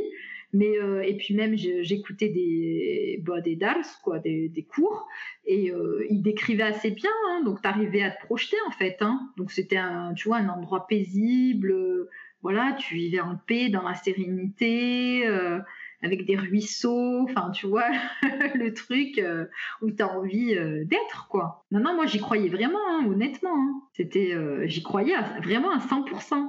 Aujourd'hui en tout cas Ouais, et du coup tu croyais à c'est quoi les choses les plus folles auxquelles tu croyais? Enfin que tu dis après coup Alors franchement, je saurais pas les, les choses les plus folles. Mais franchement, moi c'est tout ce qui concerne les jeans en fait hein ah, concerne euh, un peu le monde, euh, je sais pas, le, le, le, monde parallèle, enfin je sais pas trop comment dire, mais euh, tout ça, je me dis, franchement, j'étais quand même sacrément une abrutie de croire à ça, quoi. non, mais moi. on t'en parlait pas, j'imagine c'est plus quand t'as eu la vingtaine. Bah, si, petite, parce que tu sais, quand je rentrais au bled, j'avais des cousins qui nous racontaient des histoires pour nous ah, faire peur et tout ça. Raconte, raconte, raconte. Ah non, j'en ai pas, mais enfin là, je ne saurais pas te dire, je saurais pas te, du coup, dire. Tu, pensais, tu pensais qu'il y avait des petits diables, euh, des petits bah, tu sais, à l'époque, moi, je me rappelle quand j'étais petite, par exemple, on nous disait de pas euh, marcher, tu sais, sur les égouts, euh, de pas. Non, non, moi, petite aussi, j'y croyais à ça. Hein. Pourquoi on marche pas sur les égouts euh, en Tunisie Je crois que parce qu'il y a des djinns, hein, il me semble, mais c'est pas qu'en Tunisie, hein, je crois que c'est dans l'islam, il me semble. Hein. Je sais pas, il y a ah, pas. Dans l'islam, les djinns mangent des crottes. bah écoute, je sais pas. En tout cas, moi, on m'a la nourriture dit des. De pas euh, marcher, de pas marcher sur euh, les bouches d'égout, donc il me semble. J'ai dû l'entendre quelque part. Hein. Je suis quasiment certaine, je l'ai pas inventé normalement. Et du coup, tu voyais ça comment les djinns Ouais, des petits, des petits diablots. non, mais maintenant, je me dis que c'est n'importe quoi, tu vois. Et puis en plus, tu as des hadiths qui sont complètement mais, tirés par les cheveux, où le prophète, il a été enlevé par des djinns. Enfin, je sais plus, c'est peut-être pas le prophète, mais en tout cas, il y a un hadith comme ça où carrément les djinns enlèvent euh, quelqu'un, tu vois, soit le prophète, soit des compagnons. Et sur le coup, franchement, j'étais ultra sceptique. Je me suis dit, ah, c'est quand même. Euh, voilà. Et, sauf que le mec qui, le mec qui faisait le, le dance, du coup, enfin, c'était sur YouTube, hein, je crois, il disait euh, oui, mais nous, même si ça paraît fou, nous, en tant que musulmans, on doit y croire. Donc, du coup, toi, tu te dis, bon, bah d'accord. tu te dis, bah c'est ça la foi après tout, tu vois. Ah, enfin, La foi aveugle. Hein. Ah ouais, non, mais ça, c'est comique. Hein. C'est vraiment. Enfin bon, toute cette partie-là, euh, ouais, le, monde, je dirais parallèle, les jeans, tout ça, maintenant je me dis n'importe quoi. Enfin, tu vois, c'est comme euh, quelqu'un qui croirait aux extraterrestres, par exemple. Et quoique eux, ils auraient plus de chance, parce que tu sais, avec les multivers, tout ça, ils ont peut-être plus de chance. voilà, exactement, ils ont peut-être plus de chance d'avoir raison que nous avec les jeans, tu vois. Mais bon, c'est enfin, autant tiré par les cheveux que, que quelqu'un. Ils seraient capables, les musulmans, de dire que si un jour on voyait des extraterrestres, que c'était eux les jeans dont eux ils parlaient, la mission avant tout le monde, tu vois. Voilà, c'est ça. Et puis les religieux, ils tournent toujours tout à leur avantage. Hein. De toute façon, ils ont toujours réponse à tout. Hein. C'est que tu te rappelles des miracles scientifiques Ah, bah écoute, moi, franchement, je m'étais.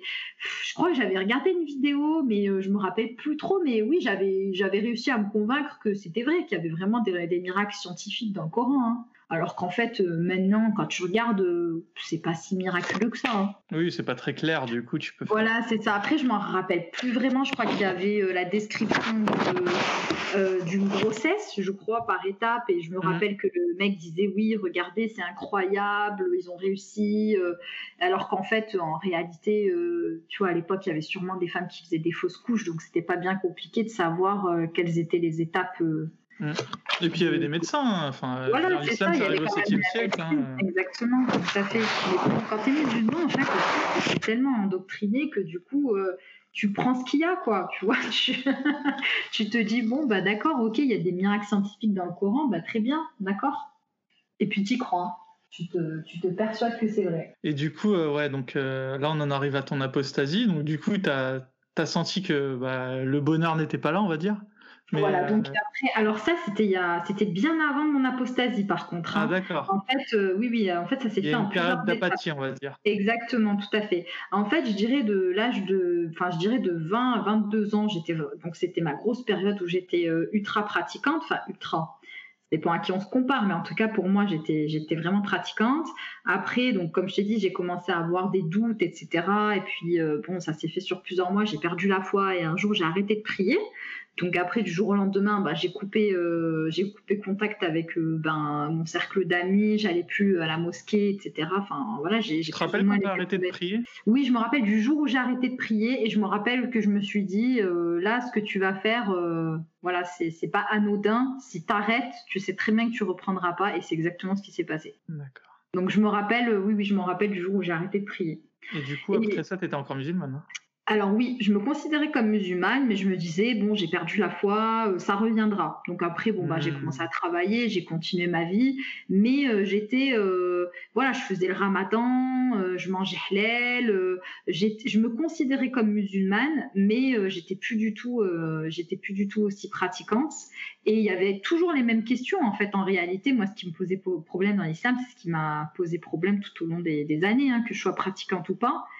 Et puis ensuite, eh ben, ça s'est accéléré avec euh, bah, les attentats, avec euh, Charlie Hebdo, avec euh, ben, Mohamed Merah, avec tout ça. Tu vois, à un moment donné, je me suis dit, il faudrait quand même que vraiment je me penche sur la question et que je vraiment je vois ce qu'il y a réellement dans cette religion et que que je voilà, je me pose les bonnes questions. Et euh, du coup, bah, là, j'ai commencé à vraiment faire des recherches bah, sur le terrorisme, sur ce qui justifiait le terrorisme, euh, sur euh, pas mal de choses, la vie du prophète, mais d'un point de vue non musulman en fait. D'un point de vue plus historique, c'est-à-dire qu'on n'est pas dans la propagande en fait, parce que le problème c'est que les biographies du prophète souvent sont écrites par des musulmans, donc voilà c'est toujours à son avantage entre guillemets. Mm. Et du coup là j'ai essayé de m'intéresser à lui, mais d'un point de vue plus neutre, et en fait, j'ai découvert que vraiment, euh, non, c'était pas du tout pour moi, quoi. Bon, ça s'est fait sur plusieurs mois. Et un jour, je me suis dit, euh, non, en fait, j'y crois plus du tout. Tu te rappelles de ce jour? Ah oui, c'était super difficile. Hein. Honnêtement, euh, ça, a été, euh, ça a été très très difficile. Je me suis sentie totalement perdue. Parce que autant quand j'avais été ultra pratiquante et que j'avais arrêté de prier, pour moi c'était juste une étape dans ma vie. Je m'étais dit, voilà, ça va me passer et un jour je vais revenir vers Dieu. Mais c'était pas définitif pour moi en fait. Je me disais, j'ai perdu la foi, mais un jour ça reviendra. Mais là, quand je me suis vraiment dit, là, c'était même plus j'ai perdu la foi, c'était c'est bon, j'y crois plus quoi je, mais sans espérer un jour y revenir. Je me suis dit, c'est terminé. Et là, c'était très difficile, effectivement. J'ai très mal vécu, hein, honnêtement. j'ai passé quelques semaines où j'étais pas bien du tout. En plus, le problème, c'est que bah, tu peux pas en parler, du coup. C'est vraiment un sujet euh, qui est complètement tabou parce que bah, si tu en parles à un non-musulman, en fait, il va te regarder avec des gros yeux parce qu'il va pas trop savoir. Euh, puisqu'on lui rabâche toute la journée que l'islam est une religion de paix et d'amour, il va même pas comprendre de quoi tu parles. Hein. Donc voilà. Et puis les musulmans, c'est même pas possible d'aborder ce genre de sujet. Donc en fait, bah, t'es livré à toi-même. Euh, du coup, euh, non, c'est vraiment compliqué. Tu te sens trahi aussi. Tu te dis que t'as passé toute ta vie dans une religion, qu'en fait, euh, après, voilà, pour moi maintenant, je le considère vraiment comme un escroc et vraiment comme une mauvaise personne, le prophète Mohammed. Tu vois, vraiment maintenant avec mes critères, quand je vois sa vie, pour moi, c'est une mauvaise personne. C'est vraiment comme les gourous des sectes, c'est-à-dire que euh, voilà, c'est quelqu'un qui a profité des femmes, de l'argent, euh, qui a eu du pouvoir. Euh, c'est ça, quoi. Ouais, c'est les trois éléments d'un Voilà, c'est ça, exactement. Ouais. Après, au début, donc sa partie quand il était à la Mecque, il était peut-être sincère, moi j'en sais rien après, hein, tu vois, peut-être, parce que c'est beaucoup plus spirituel quand tu regardes le Coran, la partie à la Mecque, et même sa vie d'ailleurs, il est beaucoup moins violent quand il était à la Mecque. C'est vraiment quand il arrive à Médine que tout bascule en fait, que tout change. Donc est-ce que au départ il y croyait vraiment et, euh, je sais pas et c'était spirituel et après quand il a vu que les gens euh, quand il est parti à Médine l'ont traité comme un héros, est-ce que tu vois il s'est pris au jeu? Et du coup euh, je sais pas, je sais pas trop ce qui s'est passé dans sa tête mais en tout cas euh, ouais non moi c'était quelqu'un euh, je pouvais plus je pouvais plus me dire de sa communauté c'était plus possible. Je me suis dit non je peux pas je peux plus faire partie de cette communauté. Et t'es jamais t'as jamais redouté entre temps euh, une fois que t'avais vraiment pris ta décision là c'était il y, y, avait plus de retour en arrière?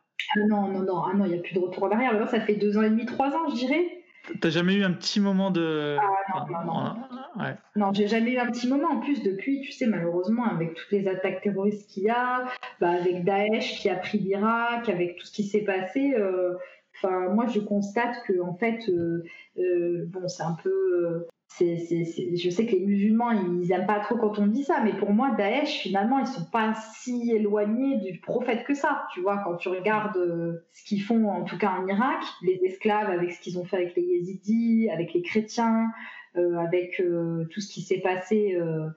Enfin, finalement, voilà. Après, ils prennent de la drogue. Je dis pas qu'ils font tout comme, euh, comme le prophète. Attention, hein, je sais très bien qu'ils font des choses euh, bah, comme, euh, comme les, les, attaques suicides, etc. Tout ça, bien sûr, ça n'existait pas à l'époque, les bombes. donc je dis pas qu'ils font tout 100% comme, comme le prophète et comme les musulmans de l'époque.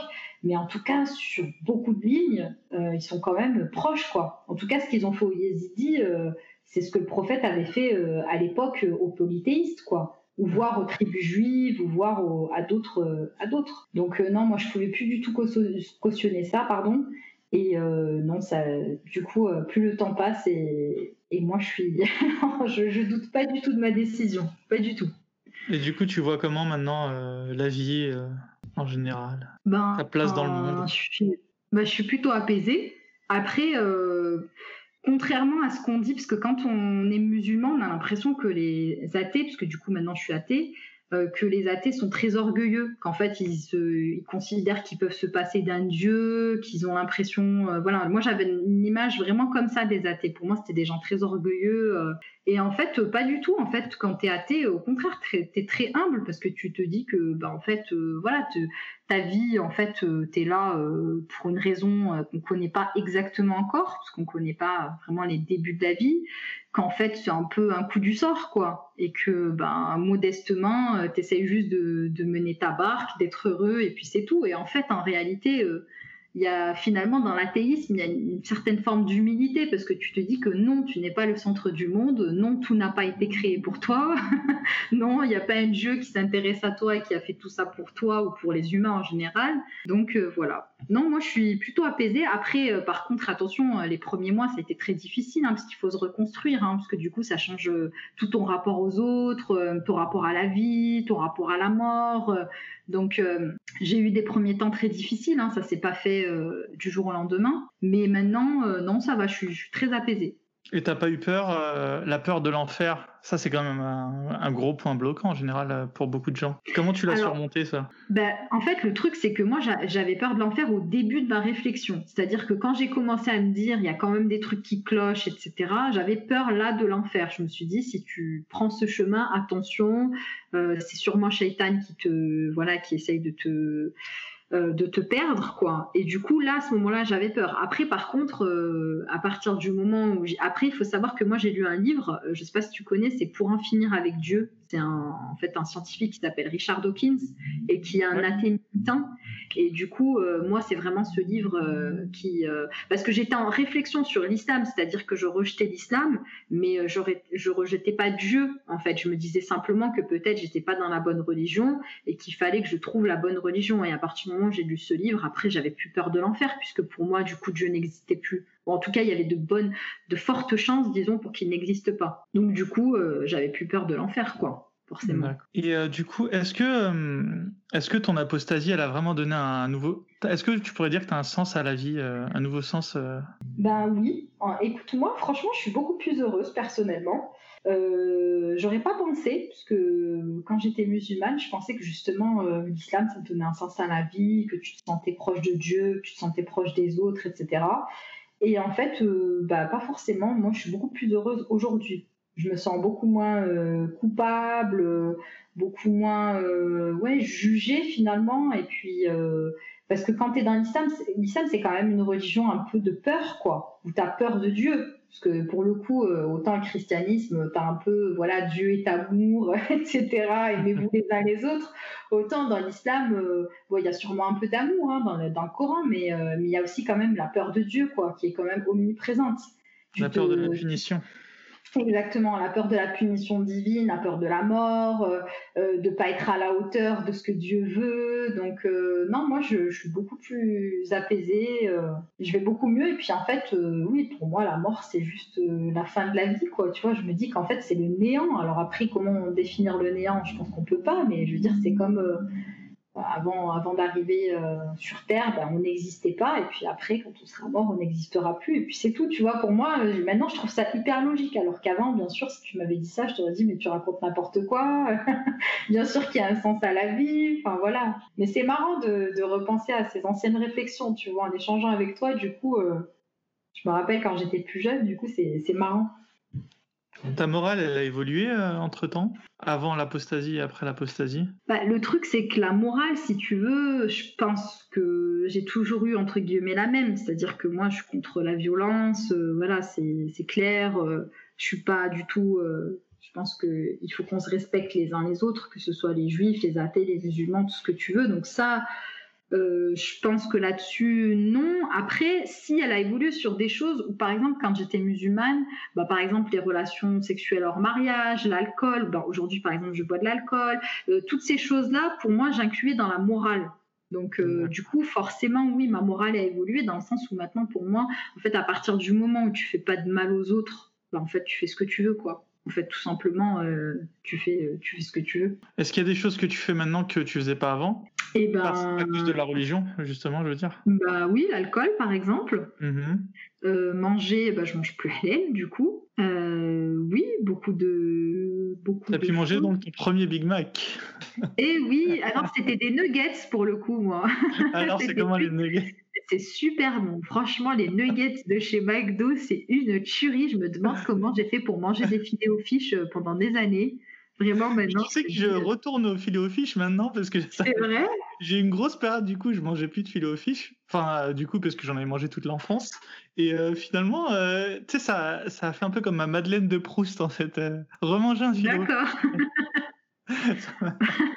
c'est drôle. Hein. Bah, tu vois, moi, j'en ai pas remangé depuis, donc peut-être. peut-être hein, ça va te rappeler des manger un. Voilà, après le confinement, on verra. sur au McDo. Non, mais oui, il y a plein de. Hum, je sais pas, en fait, euh, c'est juste que je me prends plus la tête maintenant, tu vois. Je suis pas devenue non plus une alcoolique, hein, faut pas exagérer, mais, euh, mais du coup, je, je, me. Je me prends plus la tête avec euh, le bien, le mal, ou en tout cas pas, pas le bien et le mal de l'islam, quoi. Mm. Voilà. Et du coup, dans ton entourage, est-ce que tu en as parlé à des personnes ou vraiment, je suis quand même pas la première personne avec qui t'en parle de vive voix? Alors, aussi longtemps et comme ça, si, t'es la première personne, puisque je l'ai, la, seule personne vraiment à qui je l'ai dit, c'est mon petit frère. Il a très très mal réagi.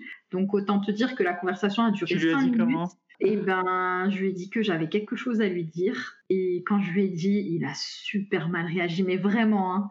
Donc euh, il m'a dit non, je pas lui dire, c'est pas possible. je pense qu'il aurait préféré. Hein. Je pense qu'il aurait préféré que je lui dise, euh, je sais pas, que j'avais renversé quelqu'un en voiture ou je sais pas. Mais je pense que vraiment il aurait préféré tout sauf ça, quoi. Ah non, il a super, vraiment, il était, il était complètement perturbé, quoi. Pour lui, c'était, c'était, c'était inacceptable et euh, je me suis mise à pleurer. Enfin, c'était vraiment une conversation, mais horrible, hein, parce que moi, je me suis sentie hyper rejetée du coup, puisque c'était la première personne à qui je le disais. Moi, je voulais me confier à lui, et en fait, euh, je m'attendais pas, à ce qu'il réagisse comme ça. Ah bah, c'était vraiment, euh, voilà. Pour lui, il m'a dit non, je peux pas accepter, c'est pas possible, tu peux pas me dire ça. Et du coup, depuis, je lui en ai plus jamais reparlé. J'en ai jamais parlé avec euh, personne à part toi, du coup, aujourd'hui. Mais avec ton frère, c'est comment les, les rapports aujourd'hui euh?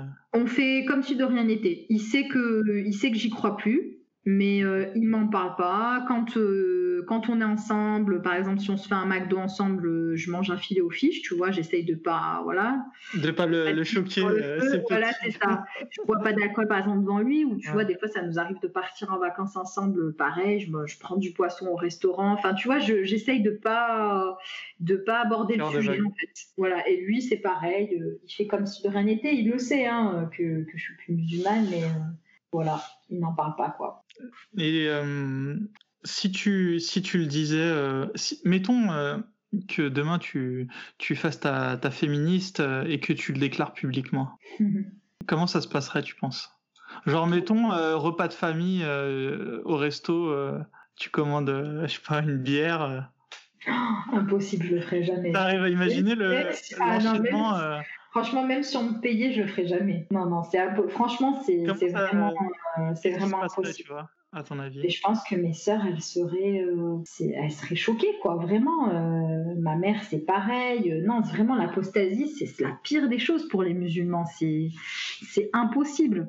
Tu vois, limite que je leur dise je suis tombée enceinte hors mariage, ça passerait peut-être mieux que, que je leur dise je suis plus musulmane, quoi c'est vraiment. Euh, ah non, j'envisage même pas. Hein. Franchement, même mes amis, je leur ai pas dit. Hein. Pourtant, c'est que des amis. Euh, et puis elles Comment savent. Je pense qu'elles réagiraient Franchement, euh, je pense qu'elles seraient vraiment choquées parce que j'ai déjà eu des conversations avec elles où elles ont senti que j'étais dans une position qui n'était pas dans la norme. Par exemple, quand il y a eu la Fir Ramadan et que qu'elles, elles étaient vraiment, elles le défendaient comme si c'était leur père. Et puis moi, ça m'a énervé. Je dis non, mais c'est pas parce que c'est après. Bah moi j'en suis sûre, enfin j'en suis sûre entre guillemets, on, ne peut jamais en oui, être sûr, mais moi pour moi oui, pour moi oui il est coupable. Et le pire, en fait c'était même pas l'idée que, parce qu'à l'époque il n'avait pas été euh, jugé, hein, mais c'est à quel point la communauté musulmane l'a défendu bec et oncle, comme si un musulman ne pouvait pas être un violeur, alors que bien sûr que si, c'est pas parce que tu es musulman que tu peux pas être un violeur. Et je comprenais pas pourquoi, alors que la fille est musulmane aussi, hein, après tout, hein, c'est pas une apostat, hein, celle qui a, Enda Ayari, euh, celle qui l'avait accusée euh, elle, elle, se dit musulmane, en tout cas, il n'y a pas de raison qu'elle ne le soit pas, a priori. Mm. Et je comprenais pas pourquoi euh, tous les musulmans se sont mis derrière Tariq Ramadan. Enfin, pour moi, euh, voilà, c'était pas normal, quoi. Donc, du coup, j'ai eu voilà quelques conversations avec des, avec des copines sur des sujets comme ça, tu vois, des sujets d'actualité où elles ont bien senti que j'étais pas dans la norme et je pense qu'elles se elles s'en doutent peut-être mais je pense pas qu'elles se disent que je suis vraiment euh, que j'y crois pas quoi je pense si tu leur disais tu penses qu'elles arrêteraient de te elles couperaient contact? Peut-être pas euh, peut-être pas mais euh, je pense qu'elles se diraient ouh là là elle est vraiment spéciale celle-là ça jetterait un froid dans votre ouais ça jetterait un froid et parce qu'elle T'as une meilleure amie? Oui j'ai une meilleure amie qui ne le sait pas d'ailleurs Et alors, que, vas-y, ta meilleure amie, tu dois la connaître mieux que les autres, j'imagine. Comment tu penses mm. qu'elle réagirait si elle, si elle, vraiment, si elle savait que tu étais, mettons qu'elle tombe sur le podcast, moi. De toute façon, franchement, euh, tu sais, il y a des gens, ils m'ont dit pourquoi tu fais le podcast, euh, si les gens ils tombent dessus, euh, qu'est-ce qui va t'arriver? Mais moi, je leur ai dit, mais les personnes qui tombent sur mon podcast, c'est que je vais leur dire, mais pourquoi toi, tu vas écouter des podcasts avec la posta islam, Oui, je pense que si t'es pas, si t'es pas un apostat, tu vas pas tomber sur un podcast. tu vois, si C'est vrai.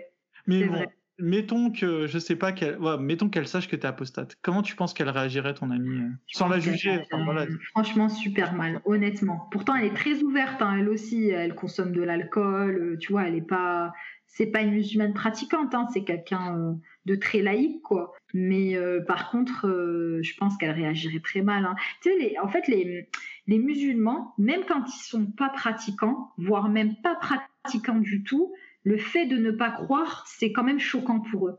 C'est vraiment euh, comme franchir une limite, quoi. Donc, euh, ils peuvent vivre très très loin de l'islam, euh, consommer des drogues, de l'alcool, enfin vivre très très éloigné des principes de l'islam.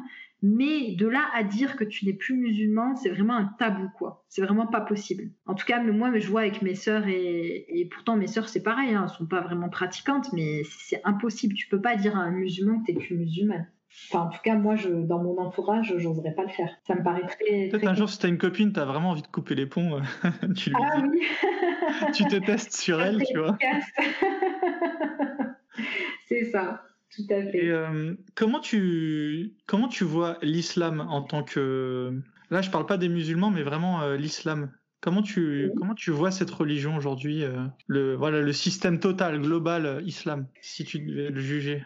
Bah, moi, je vois ça comme, euh, euh, comme une religion quand même assez totalitaire, dans le sens où ça englobe vraiment tous les aspects de ta vie. Euh, c'est, moi, je trouve ça un peu trop, quoi. C'est, une religion. Enfin, moi, ceux qui la pratiquent vraiment, de A à Z, franchement, je leur tire mon chapeau. Alors, je, je, je leur tire mon chapeau. Je veux dire, euh, je, je cautionne pas. Hein. c'est voilà, c'est une religion que j'ai rejetée parce qu'il y a des principes que, auxquels euh, j'adhère pas. Mais je veux dire, euh, franchement, c'est très compliqué quand même. Hein. C'est vraiment tout. En fait, dans l'islam, tout est contrôlé, si tu veux. Même même tes pensées finalement. Tu dois, tu vois, quand tu penses à certaines choses, il faut pas que tu penses à ça. Il y a une façon de dormir, il y a une façon de manger, il y a une façon tout tout est contrôlé de A à Z par la religion. Donc euh, pour moi, euh, c'est pratique. Pour moi, l'islam c'est pratiquement une, prison, euh, on va dire intellectuelle, quoi. Tu dormais sur la droite. Oui, ouais, toutes ces choses-là. Ouais, ouais, tu sais que j'arrive plus à dormir sur la gauche. C'est fou. Ah ouais? J'arrive à, à, dormir sur la gauche, je veux dire, mais j'ai tellement été habitué à dormir. Ouais, ouais, t'as le réflexe. Que, mm.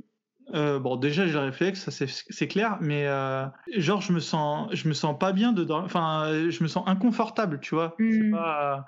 Euh, et c'est fou, hein. Enfin, mm. comme quoi, 27 ans d'islam, ça transforme une personne. Hein. Mm. Non, mais puis toi, tu as été beaucoup plus pratiquant que moi et pendant beaucoup plus longtemps. Donc forcément, euh, tu as des vieux réflexes. Hein. Ton cerveau, il est voilà, il s'est habitué, quoi. Beaucoup plus que moi. Hein. Ah, moi, je faisais encore les ablutions après avoir pris mon bain et tout. Oui, donc tu vois, oui, voilà, tu avais vraiment les réflexes. Mm. Sans faire exprès. Enfin, je commençais à les faire, je veux dire, je les finissais mm. pas. Mais... Et puis après, tu te réveilles, tu dis, ouais, qu'est-ce que je suis en train de faire? Et du coup, euh, c'est quoi ta vision euh, de la Ummah Islamia aujourd'hui des musulmans en général Tu les vois comment euh? Bah Moi, personnellement, très franchement, maintenant, ils me font peur parce que, euh, en fait, euh, bah, déjà, maintenant, je me rends compte qu'ils sont vachement nombreux. Alors, je sais pas si c'est parce que, du coup, je suis sortie du groupe. du coup, je me dis. Beaucoup de bébés. Hein. ouais, c'est ça. Non, moi j'ai très peur de, de la montée de l'islamisme. Et puis, comme je te disais, en Tunisie, je l'ai vu avec les années, je le vois aussi en France je trouve pareil que, que la religion. quelque chose euh, euh, ah bah, moi, quand j'étais petite, euh, tu sais, une fois, j'avais écouté un, un, truc où Jamel Debbouze, il disait, bon, Jamel Debbouze, il est bien plus âgé que moi, hein, je crois qu'il a la quarantaine, mais il disait, oui, nous, quand on était petit dans le quartier, donc il habitait à Trappes, à l'époque, on parlait pas de religion, on jouait au foot cinq fois par jour en direction de la Mecque. Enfin, il faisait une vanne, quoi, en disant que quand il était petit, la, la religion n'était pas du tout importante. Et je me suis fait la réflexion à ce moment, et c'est vrai, il a raison, moi aussi, quand j'étais petite, et pourtant c'était il n'y a pas si longtemps parce que j'ai la trentaine, euh, on ne parlait pas de religion. Et aujourd'hui, tu t'entends les gamins, ça c'est haram, Allah il veut pas ça. Enfin, tu vois, j'ai l'impression que en fait, euh, dès l'enfance, l'islam prend de plus en plus de place dans la vie même des enfants, quoi, dans la vie des gens en général. Donc moi, oui, ça m'inquiète, hein, sincèrement. Et puis tu te, même moi qui suis plus musulmane, des fois tu te prends des réflexions, euh, les gens. Euh, en fait, quand quand t'en fais plus partie, tu te rends compte que c'est une, communauté où il y a beaucoup de jugements, quoi. Donc euh, du coup, moi je suis, franchement je suis assez inquiète. Hein. Je vais pas très honnêtement. et puis je pense qu'il y a une bonne partie, alors pas tous bien sûr, hein, mais il y a quand même une partie des musulmans qui veulent vraiment s'imposer, on va dire. Et du coup, ça rend les, relations très très difficiles, quoi. Donc euh, c'est compliqué. Comment tu penses que ça va évoluer euh, à l'avenir? Écoute, euh, moi très sincèrement, soit les Français, on va dire, bah, en tout cas les non-musulmans, parce que bien sûr les, musulmans pour une bonne partie sont français, hein, mais je pense que soit ils, se réveillent, mais vraiment, et ils se disent, bon maintenant il va falloir quand même arrêter, on va dire les mosquées salafistes, etc. va quand même falloir faire le ménage. Euh, soit euh, moi je pense qu'ils vont perdre avec le temps. Hein. Je pense tu, les voyais, tu les voyais comment les Français avant euh, quand tu étais musulmane? Bah, tu sais, moi, j'avais pas forcément une image positive parce que ma mère, bah, tu sais, c'est un peu les clichés des rebeux, quoi. C'est-à-dire que bah, les Françaises, entre guillemets, c'est des filles pas bien, c'est des filles faciles. Enfin, j'avais cette image-là. Et en fait, en grandissant, bah, après, il y a le lycée, la fac, et en fait, pas du tout, les Françaises sont pas du tout plus des filles faciles que, les maghrébines. Bien au contraire, même parfois, elles sont avec leurs copains depuis très longtemps. Elles ont même souvent des vies euh, beaucoup plus stables, en fait, au final. Donc, euh, oui, on a beaucoup, euh, malheureusement, de, clichés qui, en fait, sont, pas forcément vrais, quoi. C'est juste que eux, ils assument, en fait, si tu veux, comme ils n'ont pas l'islam, du coup, bah, ils font tout, ils cachent rien, quoi. Mais quand tu regardes, en réalité, les Maghrébins font autant que les Français. Hein. C'est juste qu'ils n'assument pas. C'est tout. Et du coup, euh, tu as des amies euh, françaises euh, Ah oui, j'en ai plein, oui, oui. Ça va, l'image s'est améliorée du coup. Ah oui, oui, oui, non mais ça fait, ça fait même avant que je sois apostat, hein, l'image s'était améliorée. Hein. Bah, tu sais, en, fait, quand j'étais beaucoup plus jeune, du coup, on va dire jusqu'au collège, j'étais vraiment dans un quartier où on va dire qu'il y avait des Arabes en fait au final, mm j'en connaissais pas. Et puis après, à partir du lycée, déjà, j'avais commencé à changer d'image hein, sur sur les Françaises. Tu sais, à partir du moment où tu apprends à les connaître, tu vois qu'en fait ben euh, c'est pas vrai quoi. C'est des gens tout à fait normaux. Euh, il y en a des, gentils, euh, il y en a des moins gentils, mais comme chez les Arabes quoi. Donc c'est exactement pareil en fait. Hein. Donc non non vraiment j'ai plutôt une, bonne image et au contraire moi je pense aujourd'hui que en fait ils ont la bonne stratégie parce que du coup ils sont pas dans l'hypocrisie. L'image, enfin le paraître est quand même beaucoup moins important que dans la communauté maghrébine où au final, euh, bah, tu as des enfants qui en fait font plein de bêtises dans le dos de leurs parents, surtout les filles en général, et euh, du coup, euh, en fait, ça sert à rien, quoi. Au final, il vaut mieux que, bah, les, parents assument et que les enfants. tu vois, aujourd'hui, je trouve que en fait, leurs méthodes d'éducation sont beaucoup plus saines. Alors qu'avant, quand j'étais du coup musulmane, je trouvais ça choquant, en fait je me disais euh, bah non c'est pas normal etc et maintenant non je me dis qu'ils sont en fait au final ils sont beaucoup plus sains que nous quoi. Et du coup tu as, des amies euh, françaises et comment tu réagirais si euh, demain as une ta meilleure amie française elle t'annonce qu'elle s'est convertie à l'islam moi, franchement, je lui Et genre trop fière, elle met un voile sur la tête, euh, elle arrive. Euh. Mais en fait, moi, je pense qu'elle. Euh, en fait, je pense que les gens, souvent en tout cas, alors je vais pas faire de généralité, mais souvent les gens qui se convertissent, ils n'ont pas forcément lu le Coran de A à Z, déjà, premièrement.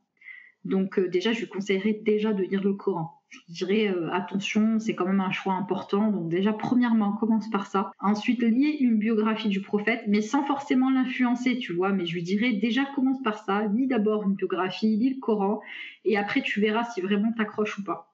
Parce que des fois, les, gens se convertissent, mais parce que, bah, par exemple, comme moi avec mon grand-père, tu vois, parce que moi j'avais une image ultra positive de l'islam, vu que pour moi l'islam c'était mon grand-père. Donc euh, du coup, euh, voilà. Alors qu'en fait, on ne connaît pas réellement les textes. Donc moi, je pense que déjà, faut commencer par là, quoi, avant tout. Mais euh, oui, je serais, je serais, ouais, je serais gênée. Franchement, après, le problème, c'est que pas, bah, tu vois, moi personne sait qu'en fait je suis, je suis plus musulmane, donc je pourrais pas non plus vraiment le dire et lui dire, euh, mais tu te rends pas compte, euh, moi c'est une religion que j'ai quittée, etc. Mais, euh, mais j'essaierai de, de, lui ouvrir les yeux, quoi, de lui faire comprendre que si elle se convertit, c'est peut-être parce qu'après tu as des très beaux hadiths, hein, c'est vrai, hein, je vais pas non plus dire que tout est négatif dans l'islam, hein, sinon moi je serais pas restée musulmane, enfin pratiquante en tout cas pendant pendant deux ans. Il y a des très beaux hadiths, il y a des il y a des hadiths qui sont très spirituels qui te montre bah, l'amitié qu'il y avait entre les compagnons, etc.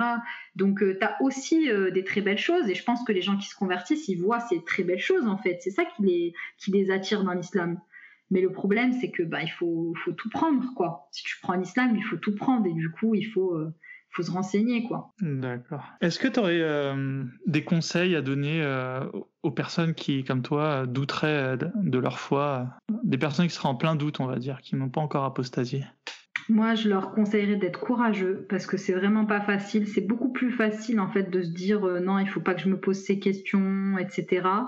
Ça demande beaucoup de courage en réalité de se dire bah, je vais essayer de trouver, euh, trouver les réponses à mes questions.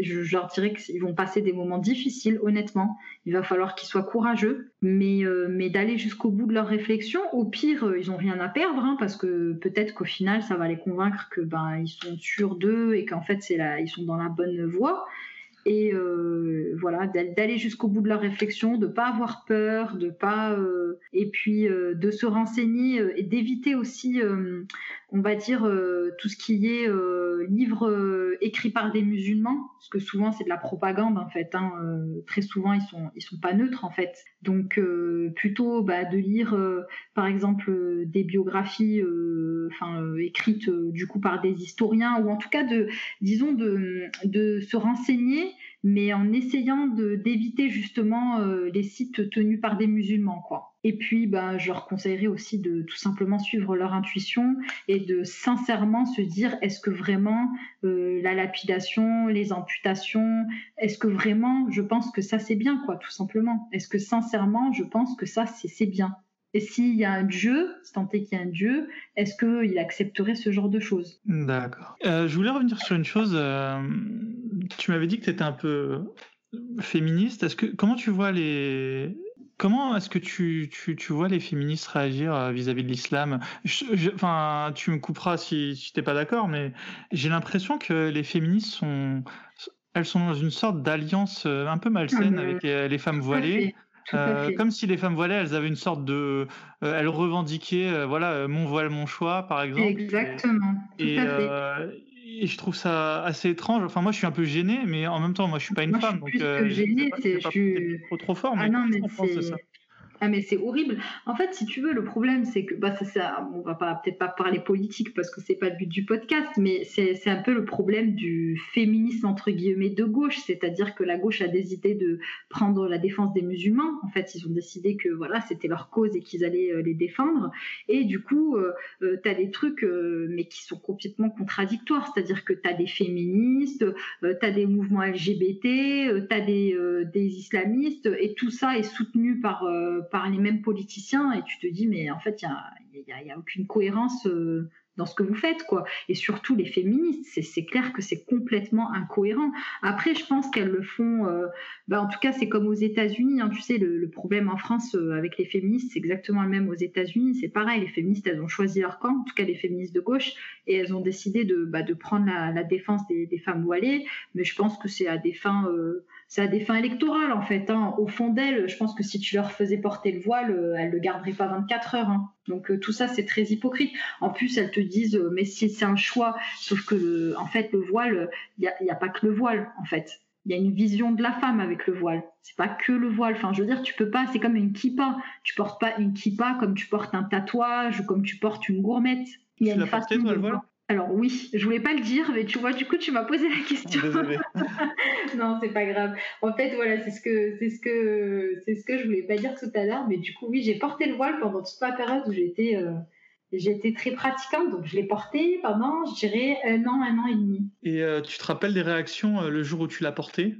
Bah, les gens ils réagissent mal. Hein. Bah, moi déjà ma mère n'était pas voilée donc elle voulait pas que je le mette déjà premièrement. En fait moi tu vois quand enfin, moi je pense que cette image de la fille qui se voile parce que ses parents l'ont obligée, c'était sûrement vrai à une époque, mais aujourd'hui c'est plus vrai, hein, clairement. Aujourd'hui, les filles qui le portent, elles sont, euh, elles sont généralement c'est leur choix. Mais moi, c'est parce que bah, j'étais tombée sur. Après, c'est aussi une, disons une bon, je vais dire réutiliser le terme, mais c'est aussi euh, de l'endoctrinement, quoi. Parce que du coup, quand tu regardes bah, les, cours, quand tu vas, euh, quand tu suis les trucs sur Internet, etc., c'est un sujet qui revient euh, énormément, le sujet du voile. Alors qu'en réalité, c'est le voile, c'est juste inversé dans tout le Coran.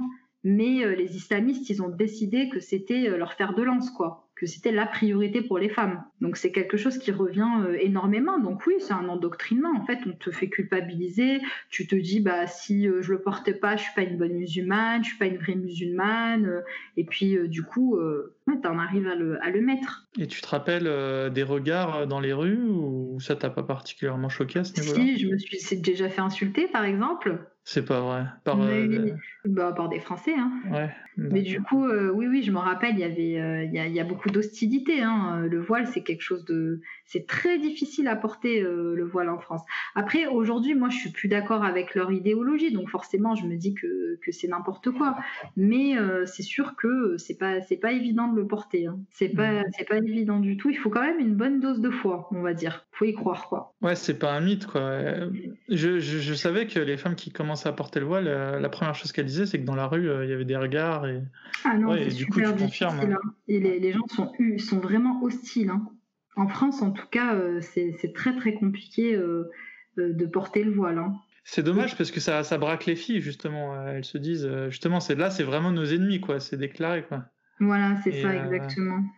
Après, moi, je comprends, parce que, en fait, le problème, c'est que si tu veux, moi, je peux comprendre aujourd'hui parce que du coup, je suis passée dans, l'autre camp, mais c'est vrai que ça, donne une, image négative des femmes, parce qu'encore une fois, le voile, il, représente aussi une certaine image de la femme. C'est pas qu'un voile en fait.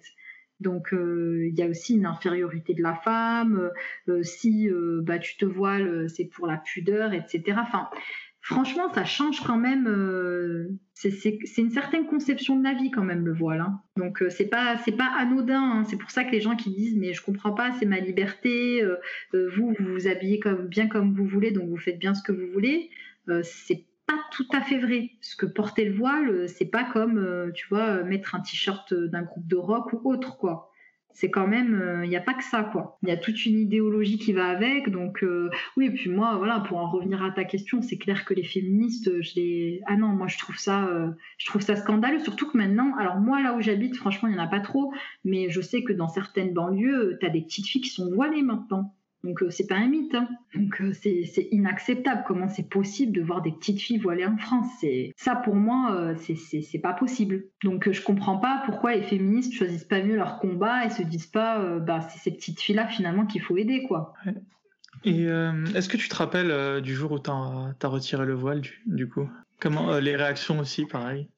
Alors. Euh, d'abord l'Étienne d'ailleurs, euh, comment est-ce que tu. Ah bah, moi, ça a été, c'était un sentiment d'échec. Alors en fait, pour t'expliquer grosso modo, moi, le moment où j'ai porté le voile, c'est un moment où je commençais déjà un petit peu à perdre la foi. Tu vois, c'était un moment où c'était déjà, euh, j'étais dans la pente descendante, mais je me suis dit, bah tu vois, ça va me rapprocher de Dieu, voilà. Donc c'était déjà pas forcément le meilleur moment pour le porter. Ensuite, bah, je l'ai gardé pendant ouais, un an, un an et demi, je dirais. Alors j'avais prévenu tout le monde quand j'ai voulu l'enlever. Honnêtement, j'ai fait des textos à tout le monde pour pas que les gens soient choqués. Donc après, euh, non, franchement, les gens, euh, ils avaient été plutôt compréhensifs. Honnêtement, mes, mes amis et tout, elles m'avaient dit, ah, bah, c'est dommage et tout, mais personne n'avait été vraiment méchant, quoi. Personne n'a essayé de te dire euh, mais qu'est-ce que tu fais euh? Non, franchement, euh, honnêtement, après j'avais pris des pincettes. Hein, tu sais, j'ai fait des textos, machin et tout. En fait, elle t'envie en fait. Peut-être, ouais. Mais euh, non, et puis à ce moment-là, j'avais coupé avec euh, la partie de mes amis qui était euh, bah, les plus pratiquantes, on va dire. J'avais déjà coupé les ponts, donc du coup, c'était beaucoup plus facile, tu vois, au niveau du regard des autres, etc. Après, j'ai fait une, grosse dépression après avoir enlevé le voile. Pas forcément que à cause du voile, mais aussi parce que j'avais perdu la foi, tu vois. Donc, du coup, pour moi, c'était. J'étais vraiment déçue, quoi. Donc euh, non, franchement, euh, enlever le voile, j'ai très très mal vécu personnellement. Ça a été, euh, c'est vraiment, c'est pas évident du tout. C'est, en fait, t'as l'impression que c'est un échec, quoi. Tu te dis, mais pourquoi, tu vois, pourquoi j'ai pas réussi, pourquoi j'ai pas assez la foi, pourquoi les autres ils y arrivent et pas moi? Donc, c'est pas évident. Ok.